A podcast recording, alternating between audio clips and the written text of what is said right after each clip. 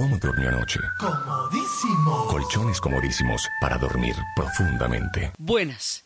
Les invitamos a los oyentes de Caracol que quieran ponerse en contacto con los programas, llamar al 268-6797, 268-6797 o escribir al email director arroba casa de la historia punto com, o a la página info arroba casa de la historia punto org, o al Facebook o al Twitter. Hoy vamos a ver a Hungría entre los esplendores de la época de Matías Corvino y los horrores de la invasión otomana.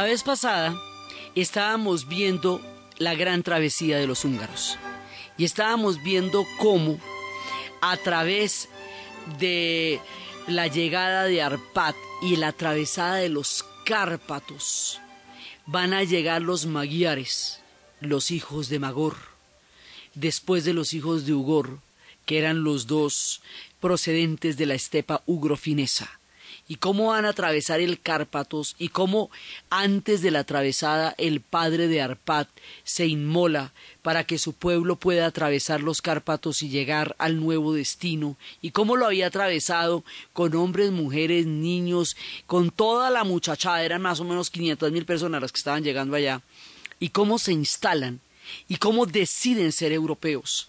Y entran de una manera eh, digamos, políticamente muy hábil, que es la conversión de San Esteban al catolicismo, al cristianismo, una conversión sin lugar a dudas que los inserta en el contexto de Europa y cómo se van haciendo parte del mundo europeo y cómo van creando reinos maravillosos, cómo van construyendo una serie de relaciones políticas y culturales bastante bien avenidas con el mundo europeo porque ellos no tenían, digamos, las, las, viejas confrontaciones entre los eslavos y los germanos, porque ellos no son eslavos, son magiares. Habíamos visto que esto es otra rama de otro árbol, de, otro, de otra planta, de otra mata. No son eslavos, no hablan la lengua eslava, no tienen esos orígenes.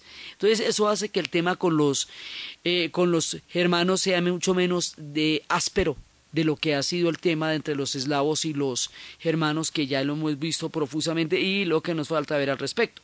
Entonces la cosa con ellos es más fresca y habíamos visto que en ese territorio de Hungría se habían instalado originalmente los celtas y luego los romanos y luego los ávaros y que esta gente va a llegar, los mayores, en el siglo IX, cuando ya hacía mucho tiempo que eso estaba habitado por diferentes pueblos que habían dejado diferentes rastros.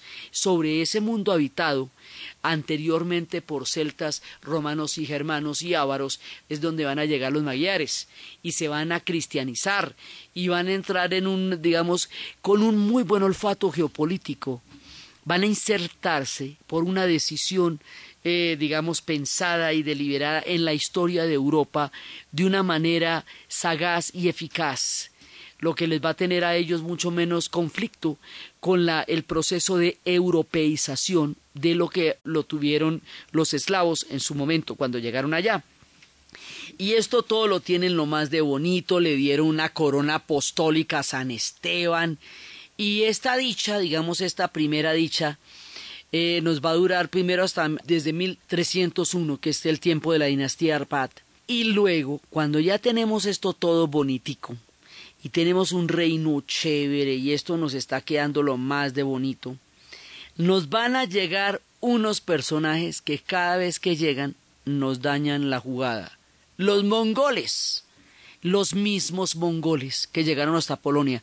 Les recuerdo que los mongoles llegan desde la estepa de Mongolia, Ulan Batur, arriba de la frontera de China, cuando nace Temujim, con la marca de sangre en la mano, que augura que él va a unificar a todas las tribus de la estepa, cuando unifica las tribus de la estepa y desarrollan ese caballo con esa pezuña capaz de, de desarrollar grandes velocidades, pero sobre todo lo que los mongoles van a descubrir es el estribo, y con el estribo tienen las manos libres, y con las manos libres pueden lanzar una increíble cantidad de flechas que los pueblos sedentarios no van a poder repeler, y movilizaban tres millones de caballos, uno para comer, otro para beber que desangraban y otro para montar y habíamos hablado de cómo en una época ellos ponían la carne debajo de la montura y esa era la carne tártara.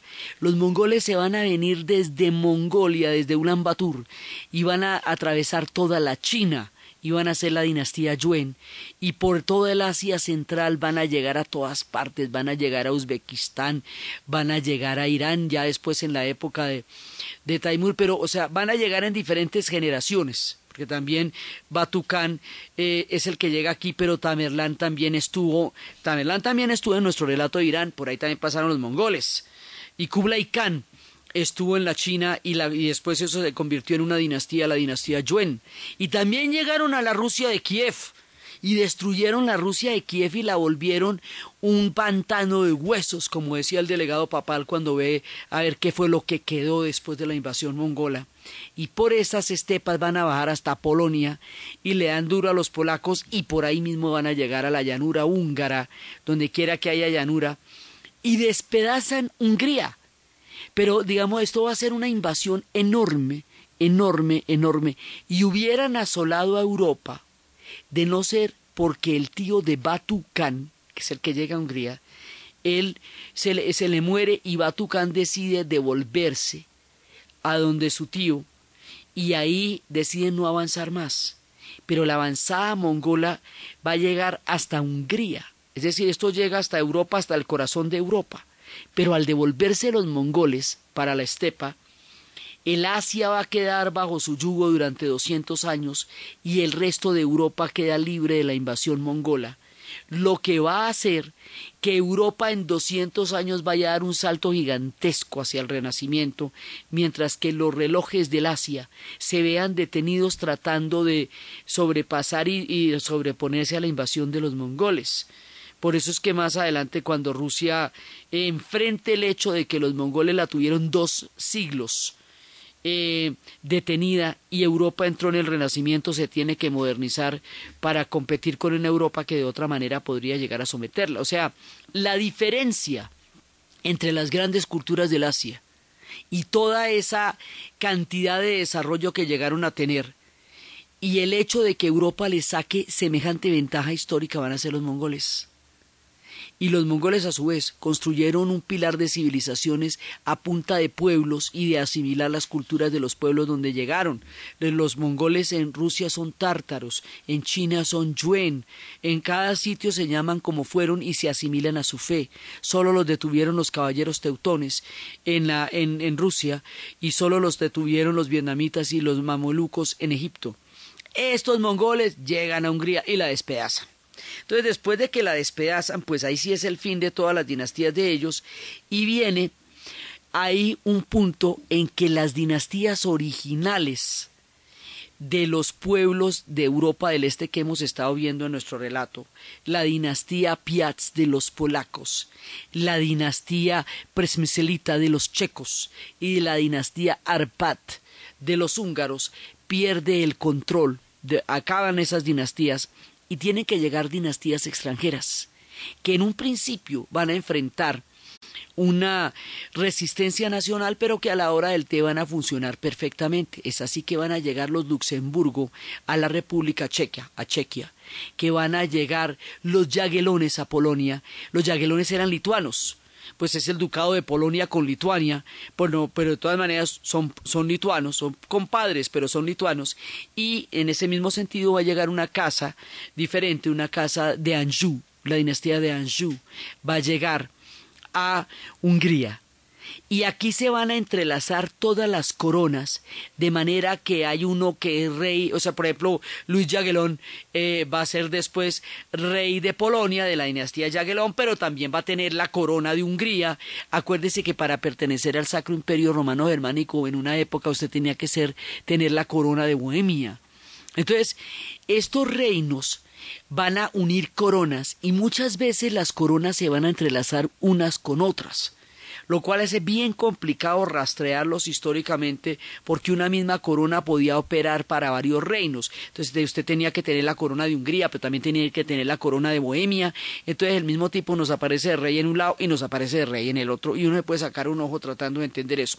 El asunto es que las dinastías se mezclan. Cuando llegan nuevas casas dinásticas, después de que las originales, los Piats, Presbicelitas y Arpat, pierden el control después de la llegada de los mongoles a Hungría y a Polonia. No van a llegar a Chequia, pero sí a Hungría y a Polonia.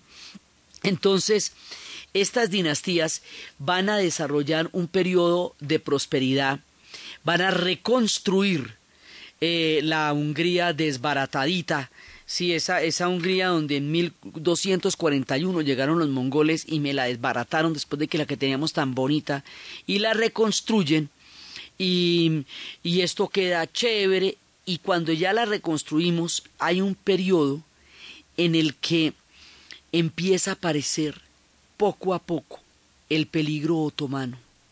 Hay una, una primera avanzada en 1357 donde los turcos otomanos empiezan a llegar allá. Se van a demorar bastante en, en acabarlos, pero esta es la primera avanzada llegan a las puertas, se van acercando los turcos otomanos.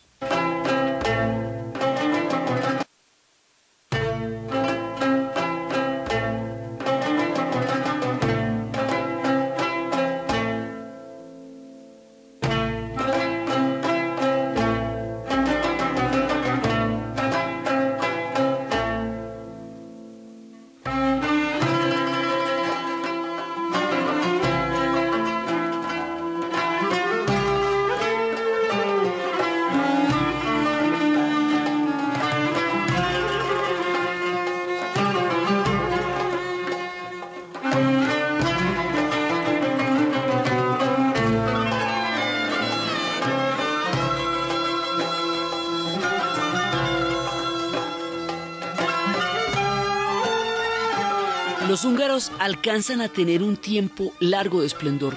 De 1301 a 1490 es como el estado medieval húngaro. Los húngaros alcanzan a tener buenos tiempos y alcanzan a ser un reino muy próspero, eran un estado importante dentro de la formación de Europa. Y el peligro de los otomanos está ahí, está ahí, cada ratico está ahí. Ya después en, en 1453 va a caer Constantinopla. Y entonces el otro lado cristiano que era Bizancio se pierde.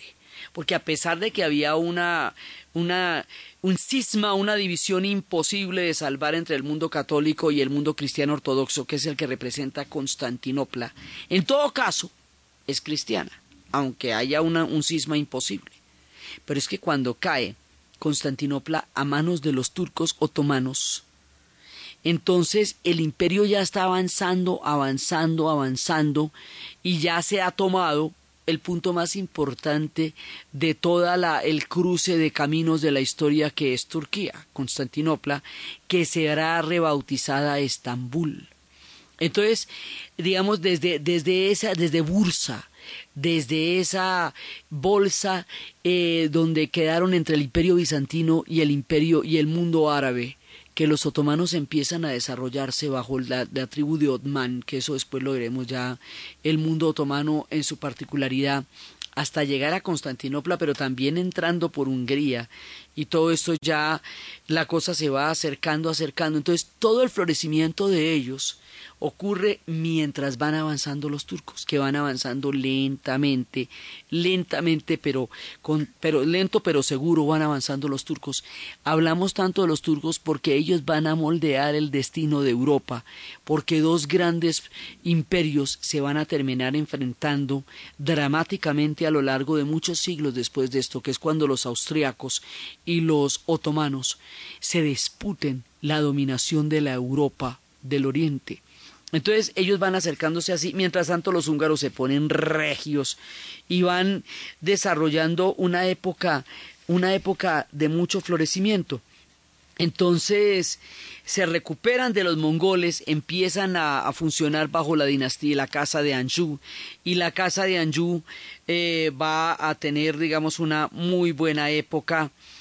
Y después de que la casa de Anjou tiene una una, una época de esplendor, van florecimiento, floreciendo y después va a haber un personaje, un personaje que es muy importante. Resulta que en la lucha contra los turcos, todo el tiempo estamos en lucha contra los turcos de, digamos, de aquí ahí para adelante todos los pueblos se van a poner en pie de lucha contra el avance de los turcos otomanos.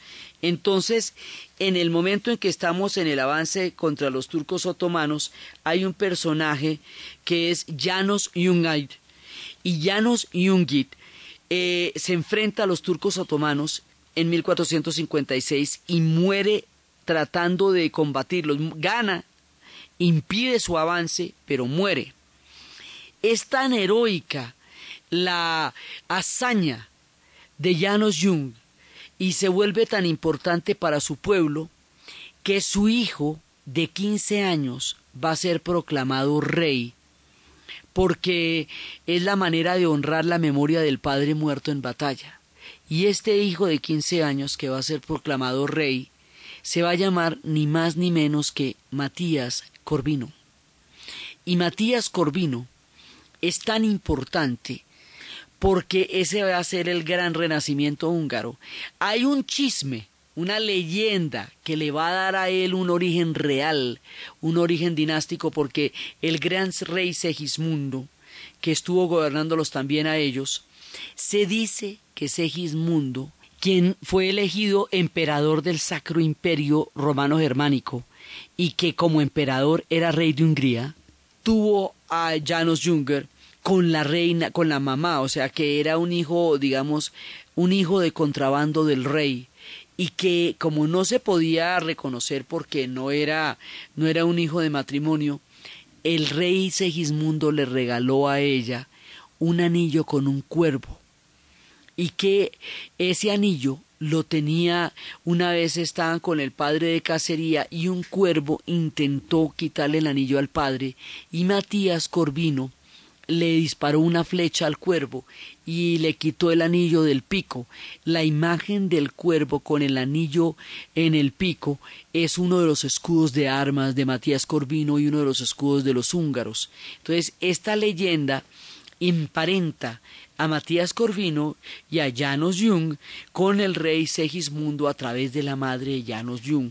Y es por eso que le van a decir Corvinos, porque él es Matías Jung como su padre, pero eh, a partir del encuentro con el cuervo se le va a llamar Matías Corvino. Y Matías Corvino es un personaje que le va a dar todo el florecimiento a Hungría y es recordado como la edad de oro de la historia de los húngaros.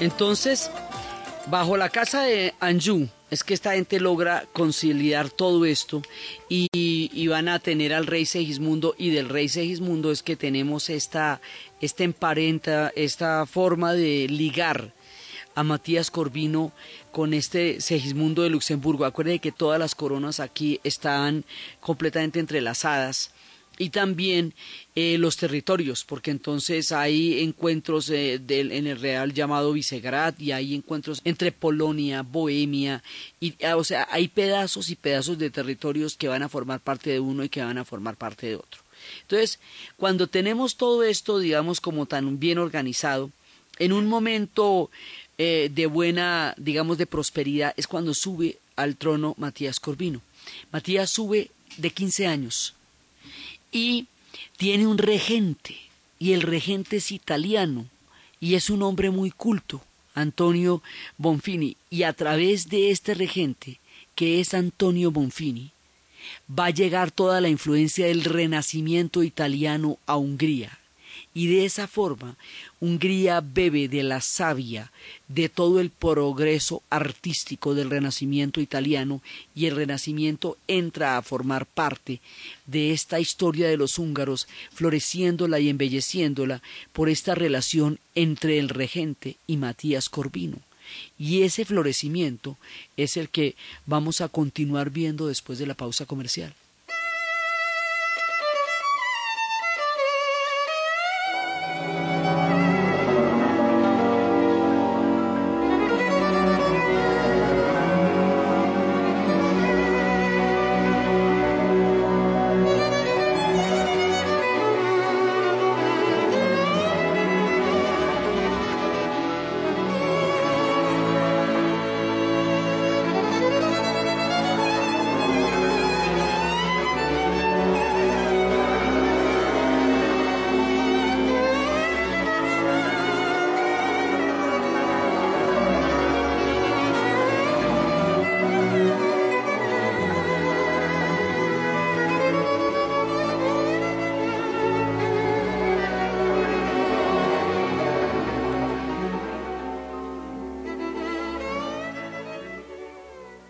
Esta es la hora en Caracol Radio. En Caracol Radio son las 10 de la mañana y 32 minutos. Pax, Pax, aliviar un Pax. Congestionado, bien maluco, la cabeza se me explota, necesito alivian un. Tratamiento sintomático de resfriado común es un medicamento, no excede su consumo. Leer indicaciones y contraindicaciones. Si los síntomas persisten, consulta a su médico. Registro sanitario INVIMA 2009 M000970. Última hora Deportiva Caracol. El Real Madrid no podrá contar con el defensa brasileño Marcelo contra el Borussia Dortmund este miércoles en el partido de ida de las semifinales de la Liga de Campeones de Europa, víctima de una lesión muscular en su pierna izquierda que sufrió este sábado ante el Betis en la victoria 3 a 1. Su eventual reemplazo será el portugués Fabio Coentrao. El colombo venezolano Yader Fernández, una de las figuras de la Liga Profesional de Baloncesto DirecTV, tras la segunda derrota de Águilas a manos de Bambuquero, sostuvo que habrá que mejorar mucho de cara a lo que se viene. Lo tuvimos descontrolado por ahí en todas las situaciones. Creo que nos falta defender más, jugar más en colectivo y bueno, mejorar, como te dije, todo, fallamos en todo. Por la tercera y cuarta ronda, Águila se medirá este lunes 22 y martes 23 de abril a Manizales Once Caldas. Bambuqueros visita Academia y Piratas es local contra Búcaros en el Coliseo El Salitre. El tenista colombiano Alejandro González del equipo Colsanita se enfrentará hoy al español Rubén Ramírez en la final del Challenger de Ciudad de Panamá, tras vencer al dominicano Víctor Estrella 6-4-6-4. En la segunda final consecutiva del antioqueño tras haber salido campeón en marzo en el Challenger de Salinas, en Ecuador. Más información en www.caracol.com.co y en Twitter, arroba caracoldeportes. En Surenvíos entendemos que lo que caracteriza a un buen colombiano es su espíritu emprendedor, solidaridad y esfuerzo, y sobre todo el buen trato y la amabilidad. Por eso en Surenvíos nos sentimos orgullosos de ser colombianos y de servir, transportando sus mercancías, sobres y encomiendas. Contáctenos en www.surenvíos.com.co o en la línea gratuita nacional 018 180 777. Llegamos primero. Caja Sonora. espacio radial de Confama para oírte mejor se enfermaba uno por uno, entonces dieron como esa medida para que no hubiera tanto virus. La medida de la que habla Julie es la tomada por su empresa, vacunar a todos sus empleados contra la influenza. Sus directivos advirtieron que no tenerla puso a varios en cama y generaba pérdidas. Claro, no todos accedieron. Una compañera no se la aplicó, lloró, intentaron como tres veces y no se la aplicó. Le tiene el pavor a las agujas. Pero Julie se la aplicó y descubrió que no hay por qué temer al mencionado chuzón. No, tampoco, es una aguja pequeñita. Ella y su empresa vieron la ganancia en la vacuna, pero ese no fue el motivo de su valentía. Ella contó con Camilo, un compañero de trabajo que la acompañó, también se vacunó y le dio una gran razón para dejar atrás los nervios. También es muy malo estar tirado a una cama enfermo. Si a uno le dan la posibilidad de tener la vacuna, ¿por qué no adquirirla? Te esperamos en una próxima emisión. Con fama. Vigilado Superintendencia del Subsidio Familiar. ¿Y usted? ¿Cómo durmió anoche? Comodísimo. Colchones comodísimos para dormir profundamente.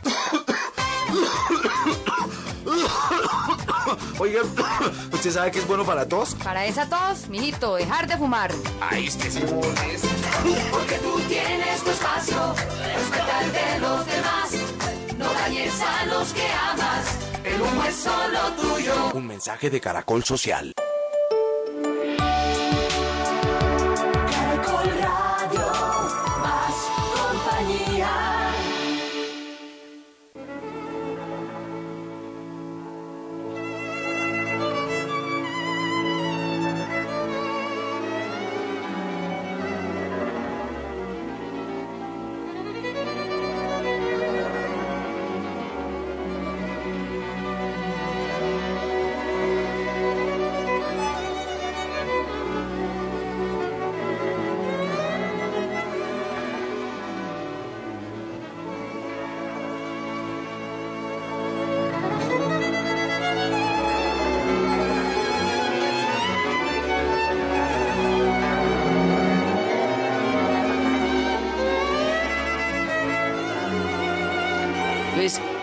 ¿Por qué fue tan importante la época de Matías Corvino?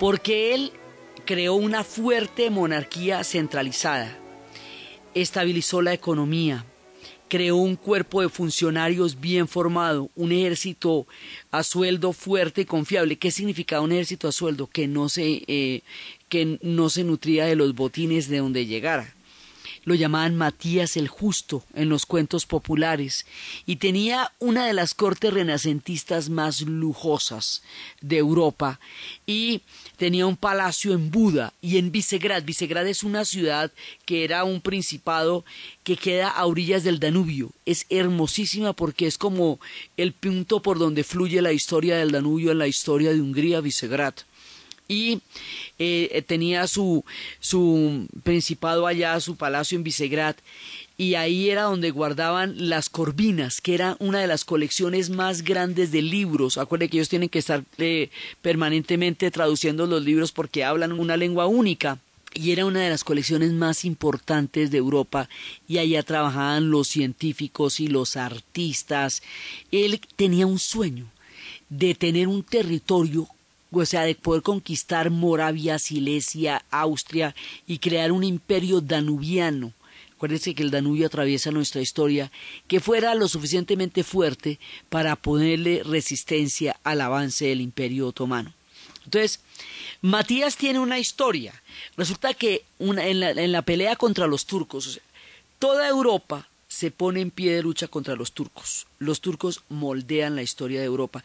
Todos estos cuentos son muy importantes porque a la hora de crear la Unión Europea y cuando Turquía pida reiteradamente la entrada a la Unión Europea, la marca de toda esta época sigue siendo una sombra que se proyecta sobre la geopolítica de las decisiones actuales. Los europeos no olvidan nada, se tienen las cuentas de absolutamente todas las cosas que les han pasado, y como esto va a llegar a ser una polarización y una guerra muy grande entre los austriacos y los otomanos que va a durar más o menos cuatro siglos, ellos siempre van a recordar este momento en que los otomanos están entrando primero en las goteras y luego en el corazón de Europa. Entonces, en el contexto de la lucha contra los turcos, muchos pueblos se van a poner en pie de lucha. Uno de esos pueblos es Rumania. Y en Rumania va a haber un personaje que desde el punto de vista rumano es un patriota, un luchador contra la invasión turca. Tenía unos métodos crueles, porque a los turcos que agarraba los empalaba. La historia lo conoce como Vlad el Empalador, o le dicen Dracul, que era el origen de su familia, y a él en particular le decían Drácula. Este personaje, Vlad el Empalador, que tiene tres tipos distintos de leyenda. Hay una leyenda que dice que en la batalla de Lepanto quedó herido y que como había sido tan supremamente cruel con los gitanos, se lo dieron a una gitana para curarlo y ella lo convirtió en vampiro. Hay otra leyenda histórica de este personaje que es el que les digo que es un patriota, pero digamos hay muchas formas en las cuales llegamos a esta casa dinástica. Lo que sí existe en Rumania hoy es la casa en sí, Shoara, donde él nació y donde está todo su, eh, digamos, todo su legado, no así en el castillo. El castillo como tal es una residencia de verano de María que no quería que se le, se, una cosa se relacionara con la otra y abajo del castillo se hay toda una venta de máscaras, camisetas y demás. Lo que es escarpado son los montes Cárpatos y la neblina profunda que puede surgir en el momento menos esperado. Este personaje, Vlad el, embajado, el empalador, se va donde Matías Corvino a pedirle ayuda y refuerzos para combatir a los turcos otomanos que están amenazando por igual a los rumanos y a los húngaros. Y resulta que Matías Corvino, a su vez, había recibido rumores de que más bien Vlad estaba planeando aliarse con los turcos contra Matías Corvino, lo que le generó a Vlad una piedra esas que le daban a Vlad el empalador, y en ese momento Matías Corvino lo manda a detener y él va a durar un año preso hasta que después Matías Corvino lo suelta y él puede volver a su casa. Este es el episodio de la entrevista con el vampiro, pero en la imaginería popular esto, digamos, Matías Corvino también va a ser rescatado por otra vertiente de los que narran los vampiros, como un vampiro él mismo y que lo iban a rescatar mil años después. Y, digamos, hay toda una imaginería popular alrededor del tema de Matías Corvino y el tema de Vlad. Pero históricamente hablando, aquí hubo una entrevista a propósito de el tema de los turcos otomanos. Ambos estaban del mismo lado, pero uno de ellos pensó que el otro estaba conspirando contra él y como era en su reino donde se dio la entrevista con el vampiro, pues él detuvo a Vlad durante un año. Ahora, estos personajes van a ser llevados al cine y a la literatura y la literatura ya después cuando Brad Stockholm vaya a Transilvania y tome la figura de Vlad el Empalador como la figura de Drácula y en el, en el espíritu del romanticismo del siglo XIX, donde todos estos eh, personajes que habían quedado en las sombras ocultos bajo eh, la férula de la razón van a ser recuperados por los románticos y los hermanos Grimm van a recuperar todas las historias de los bosques de Alemania y todo, digamos, las hadas, los duendes, los elfos, todo la, en la literatura escandinava, todo esto va a formar parte parte del romanticismo, en el espíritu del romanticismo, del que hablaremos también en su momento muchísimo, Brad Stockholm recupera el tema de los vampiros y el tema de los vampiros, primero él lo va a llevar a la literatura a través de la novela del conde Drácula y luego el hecho de que el, el, cajón de Drácula se ha llevado a Londres traslada la leyenda a un sitio que en el siglo XIX va a ser la potencia más importante del planeta y universaliza el mito a través de la figura literaria de Brad Stockholm en la personificación de Drácula.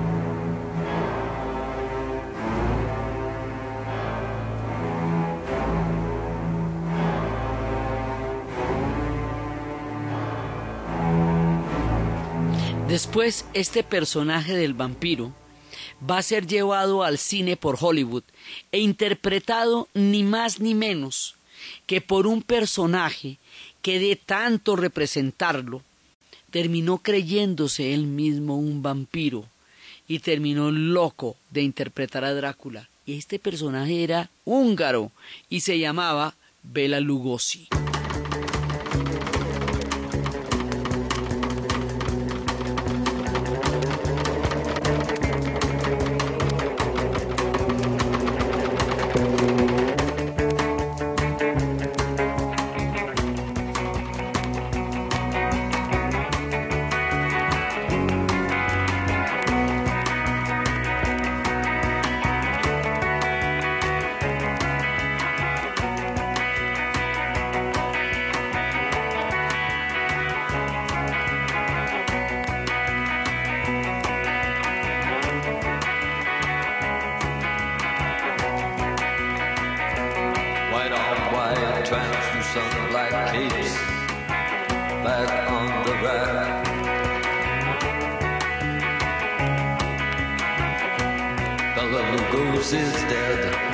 The bats have left the bell tower.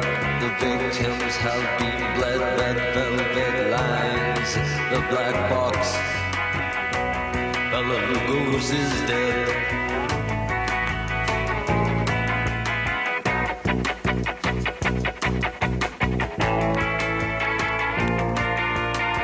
Bela Lugosi morirá creyéndose vampiro. Morirá también entre Hollywood y las producciones de Ed Wood. Ese personaje que siempre va a estar en el imaginario popular como el conde Drácula y las miles de versiones que se van a hacer eh, alrededor de los vampiros y todo el retorno de los vampiros de esta época. La historia de los vampiros está metida en toda la resistencia de estos reinos entre Rumania y Hungría frente al avance de los turcos otomanos.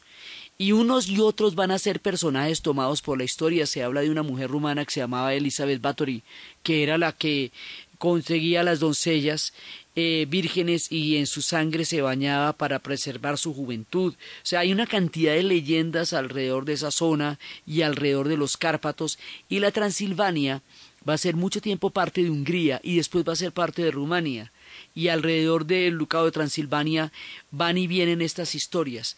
Pero tanto la Transilvania, en manos de los húngaros como en manos de los rumanos, van a estar siempre en resistencia contra los turcos y la amenaza de los turcos va a durar mucho tiempo y en el caso de Hungría ya no va a ser una amenaza así, en un momento dado ellos los van a derrotar y van a entrar y cuando entren ya van a durar 150 años ahí. O sea que el, el tema otomano se vuelve un tema fundamental en la historia de nuestros pueblos porque está ahí, ahí a la entrada y finalmente va a terminar tomándoselos.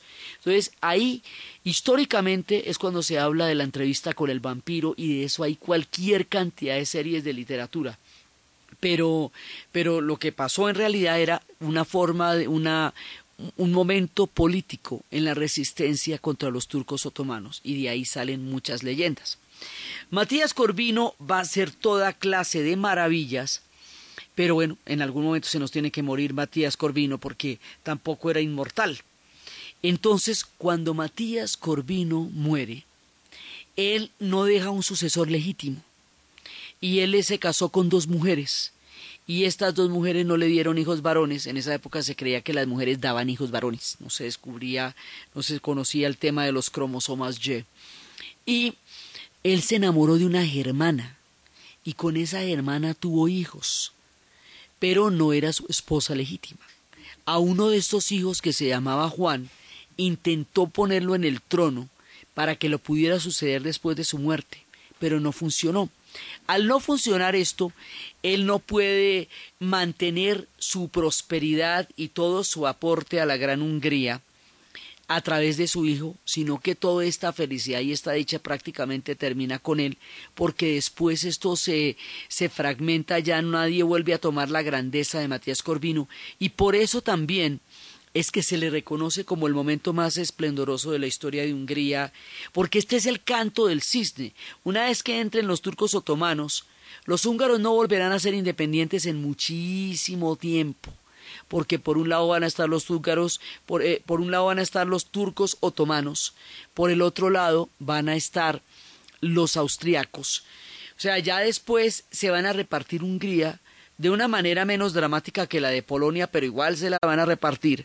Y Hungría no va a volver a ser independiente, sino mucho, mucho tiempo después.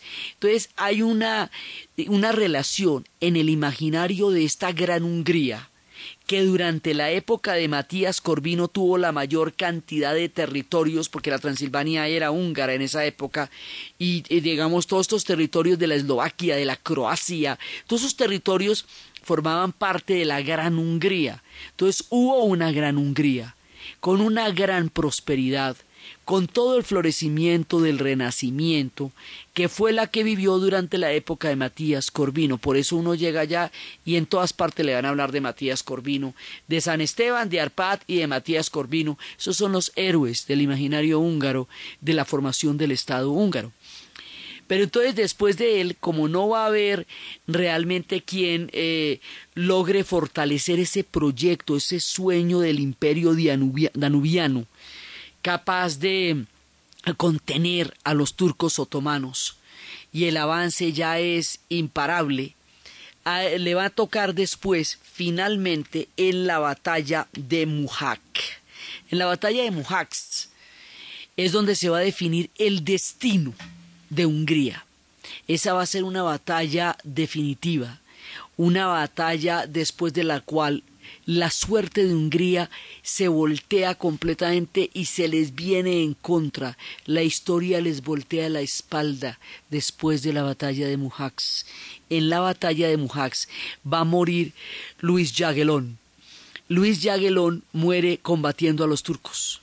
Y se acuerda que la hermana de Luis Jagellón, ese es Augsburgo y por la vida de la hermana de Luis Jagellón va a entrar Fernando I a gobernar una parte de Hungría pero además la batalla la pierden, ¿no? Entonces, como la pierden, pues entran los turcos. Entonces, tome por un lado y tome por el otro, porque los turcos entran porque esa batalla es un desastre. Pero además entran los austriacos al trono por la vía de la hermana de, eh, de la hermana de Fernando, que era la esposa de Luis Jagellón. Entonces, hemos dicho, en esa batalla les va pero mal, o sea, lo que llaman mal. Pero para colmo de males, como si esto no fuera suficiente.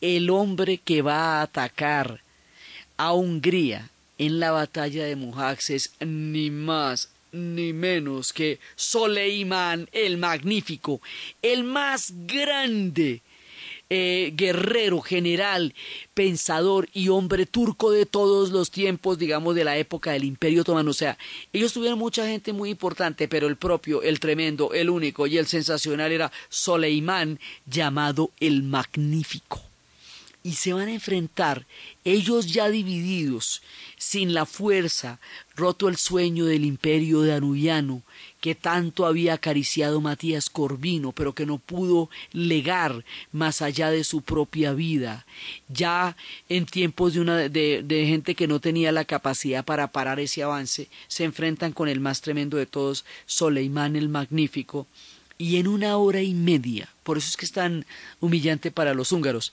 en una hora y media los acaban. O sea, eso no demoró más. Fue por la mañanita y acabaron con Hungría. Y muere mucha gente en esa batalla.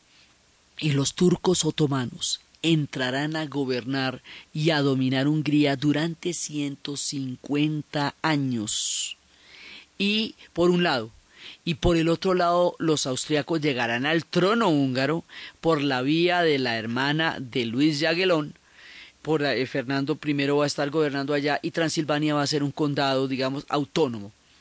Pero nuestra hermosa Hungría, floreciente, preciosa, la de Matías Corvino, le va a durar la dicha hasta la batalla de Mujax, Para ellos eso es el punto de quiebre de su historia, para el momento en que se enfrentan a los turcos otomanos en la batalla de Mujax.